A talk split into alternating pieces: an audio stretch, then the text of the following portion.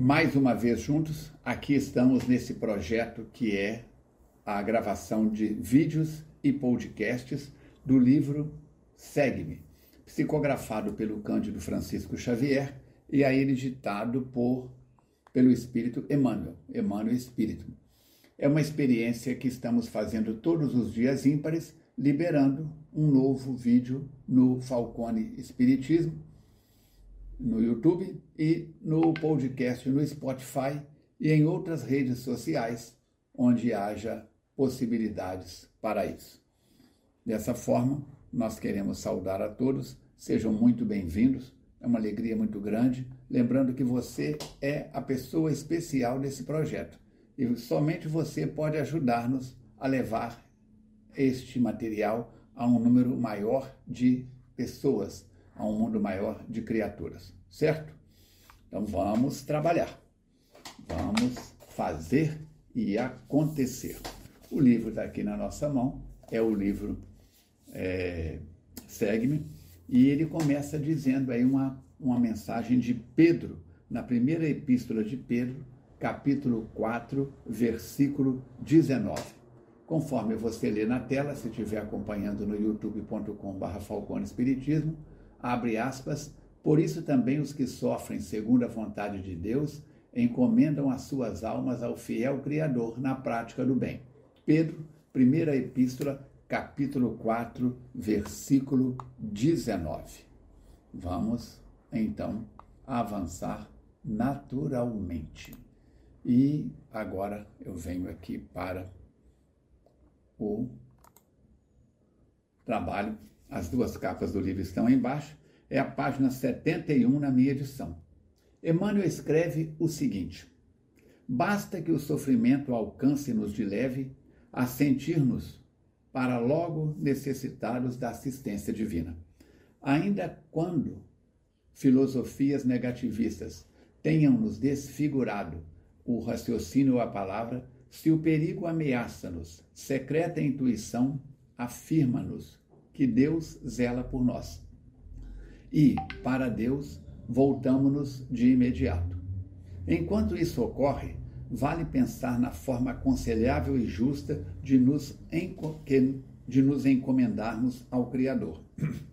De certo que muitas maneiras existem de preparar semelhante ato de confiança, tais como a oração que sublima e o estudo que esclarece, o trabalho que realiza e o entendimento que reconforta. Entretanto, o modo único de nos dirigirmos corretamente ao Pai que está nos céus é aquele da prática do bem. Não nos iludamos, mais dia, menos dia, todos sofrem. Há, contudo, quem sofra com revolta, com desânimo, com desespero, com rebeldia, perdendo o valor da prova em que se vê.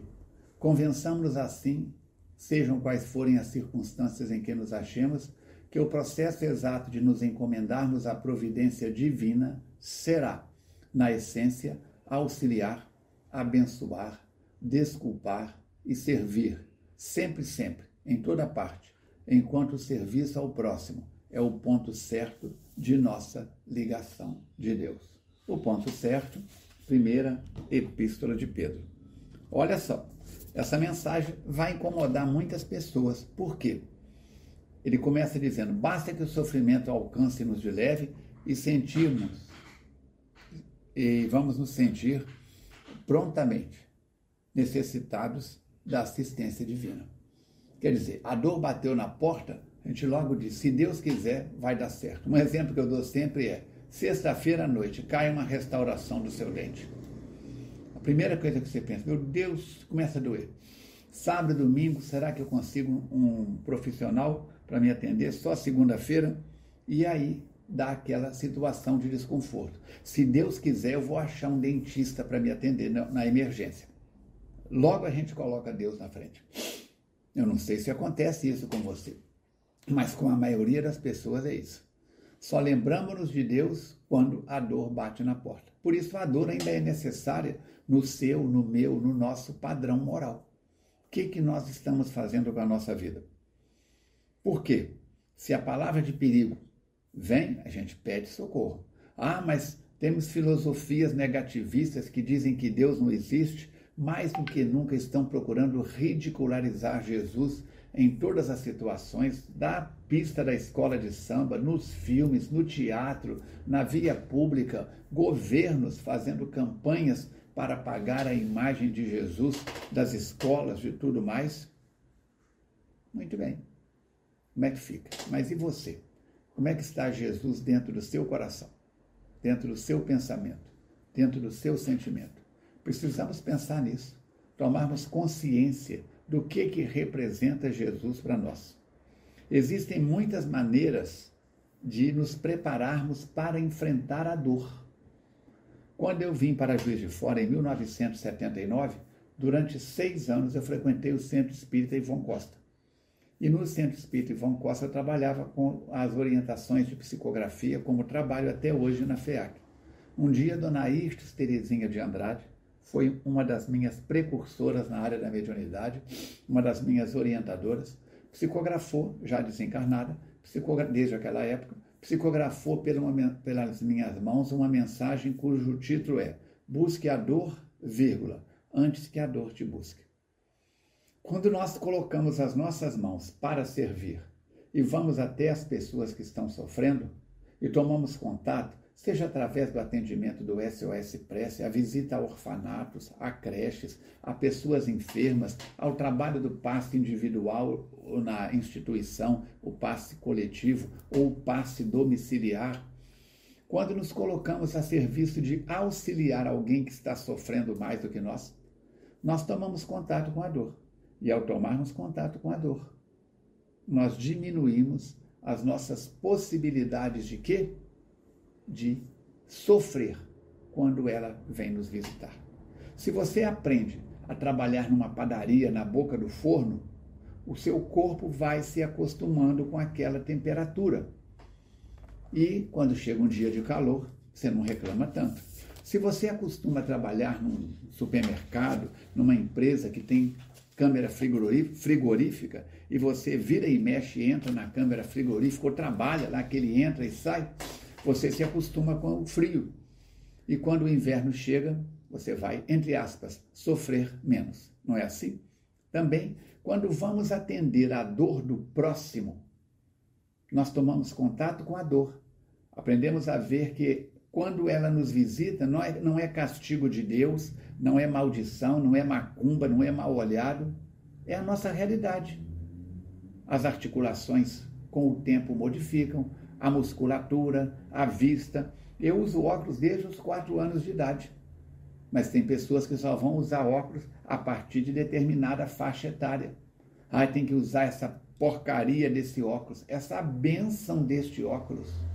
Já pensou se Beethoven tivesse nascido hoje? Escutaria a sétima e a nona sinfonia tranquilamente. Centro auditivos existem aí com N equipamentos e tudo mais. Mas naquela época não tinha. Então, o que fazer? Não tinha o que fazer, certo? Não nos iludamos. Mais dia menos dia, todos seremos visitados pelo sofrimento. E eu aprendi o seguinte com os espíritos: a dor é real, o sofrimento é opcional. Caiu a restauração, o dente está doendo, entrou uma farpa debaixo da unha, está doendo. Eu vou agradecer porque tenho dedo, porque tenho unha, eu vou agradecer porque tenho dente, porque tive dinheiro para fazer a restauração, porque teve um dentista para me atender lá atrás. Senão, como é que fica? Há, contudo, quem sofra com revolta, com desânimo, com desespero, com rebeldia, perdendo o valor da prova em que se vê. Essa desgraça desse reumatismo, essa peste dessa dor de cabeça, ainda xinga, muda o padrão vibratório e arruma uma confusão muito grande, sem necessidade. Aí nós vamos ver todo esse processo acontecendo e vamos ver que é falta de caridade com a gente mesmo. Qual o verdadeiro sentido da palavra caridade, como entendia Jesus? Benevolência para com todos, indulgência para as imperfeições dos outros, perdão das ofensas. Então, se você já agiu assim, a partir do momento em que você lê esse livro, que você toma contato com esse podcast, você muda o seu comportamento, certo? Não nos iludamos. A Terra não é uma estação de águas, mas também não é um local de maldições, de, de um, um calvário infinito. Todos estamos na Terra a serviço, a trabalho. E você pode fazer mais pela sua vida, pela sua felicidade, pela sua tranquilidade, pelo seu equilíbrio. Existe limite entre o trabalho e o repouso. Existe limite entre a dor e a, a saúde, entre o equilíbrio e o desequilíbrio. Mas tudo vai depender de quê? Da nossa reforma íntima reconhece o verdadeiro espírita pela sua transformação moral, pelo esforço que ele faz para domar as suas tendências negativas. Não é isso? Por isso, vamos colocar juízo na nossa cabeça. Leia lá no Evangelho segundo o Espiritismo, capítulo 17, item 4, e você vai aprender muita coisa. Assim, vamos juntos para a frente, cada dia ímpar, um novo encontro em formato de podcast. Este material e de vídeo está à sua disposição no Spotify, em outras redes e no youtube.com.br Falcone Espiritismo. Inscreva-se, clica no sininho, assina, dá um joinha que é para alavancar os vídeos, certo? E lembra que toda segunda-feira, às 20 horas, nós temos reuniões públicas com a partir das 20 horas para os adultos e das crianças meia hora antes, sete e meia já está bombando. Quinta-feira à tarde não tem atividade com criança 14 horas e 30 minutos, e aos sábados, a partir das 19 horas, para os adultos, para as crianças, meia hora antes. Dúvidas, perguntas, sugestões? 32984537263. Um grande abraço, saúde e paz, até o nosso próximo encontro. Se Deus quiser,